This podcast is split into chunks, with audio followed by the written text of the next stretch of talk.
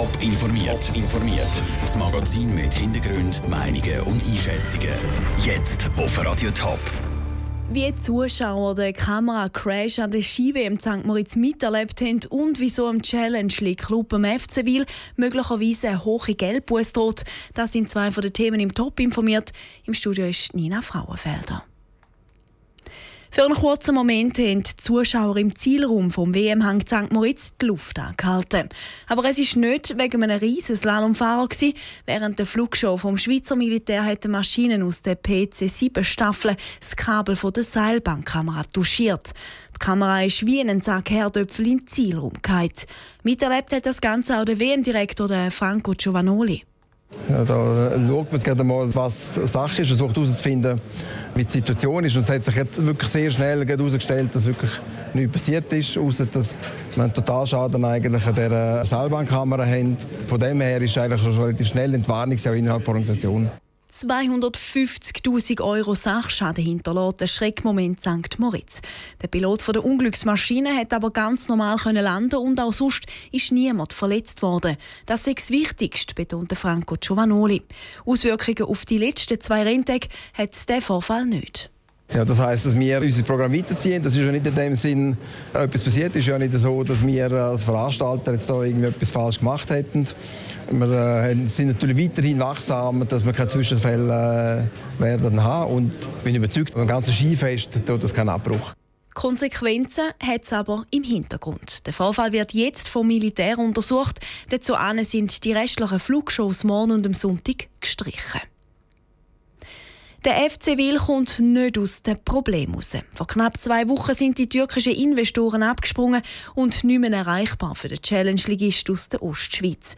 Der Club steht vor einem Konkurs. Aber jetzt gibt es wegen der türkischen Ex-Investoren noch mehr Ärger. Die Swiss Football League hat eine Anzeige gegen den FC Wil eingereicht. Andrea Nötzli berichtet.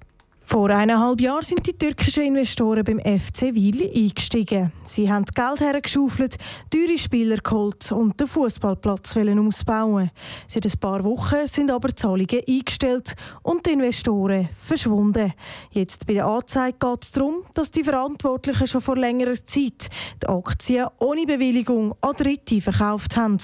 Da müsste die Swiss Football League vorher informiert werden, sagt Marc Schillerer von der SFL wenn die Bewilligung vorgängig nicht eingeholt wird und trotzdem die Mehrheit der Aktien verkauft wird, das ist ein Disziplinartatbestand, den die Disziplinarkommission beurteilen. Ich habe da jetzt als Licensing Manager von der Football League eine entsprechende Anzeige müssen deponieren. Von dem Aktienverkauf an Dritte soll der restliche FC Wil nichts gewusst haben.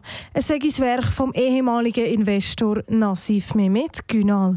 Trotzdem muss nicht der Herr Günal dafür aufkommen, sondern der Club. Das Mitglied von unserem Verein Swiss Football League ist ist der Club, also der FC Wil 1900 AG. Und der ist eigentlich der Adressat von, von unseren Disziplinarverfügungen. Ist fast immer der, der Club. Es sind nicht eigentlich die Leute, die, die dahinter stehen, sondern unser Adressat von der Disziplinarverfügung ist dann der Regel der Club. Bei so einem Verfahren zeigen andere Fälle, dass es zu einer Buße kommen kann von bis zu 10'000 Franken. Das Verfahren, das jetzt eröffnet worden ist, hat aber nichts mit der aktuellen Lage vom FC Wil zu tun.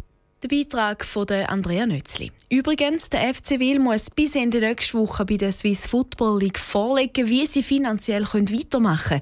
Im schlimmsten Fall droht ihnen der Abstieg. Mehr Informationen gibt es auch auf tabonline.ch. Traditionsschuhmacherei Mente Zweifelden ist wieder offen. Im letzten Dezember vor Weihnachten hat ein Brand Werkstatt und auch die drüber komplett zerstört. Für den Ladeninhaber, den Antonio Mente, ist sein Lebenswerk von einem Tag auf den anderen weg gewesen. Heute hat die Familie Zweifelden ein Provisorium können eröffnen. Das sei der Wahnsinn, sagt Andreas Mente, der Sohn von Antonio Mente und der Nachfolger in der Schuhmacherei gegenüber Teletop.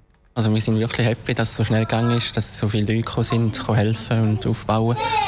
Das schon, dass wir jetzt schon wieder dastehen können, das ist wirklich super. Wieso das, das für überhaupt ausgebrochen ist im letzten Dezember, ist noch nicht klar. Vermutet wird eine funkende Maschine.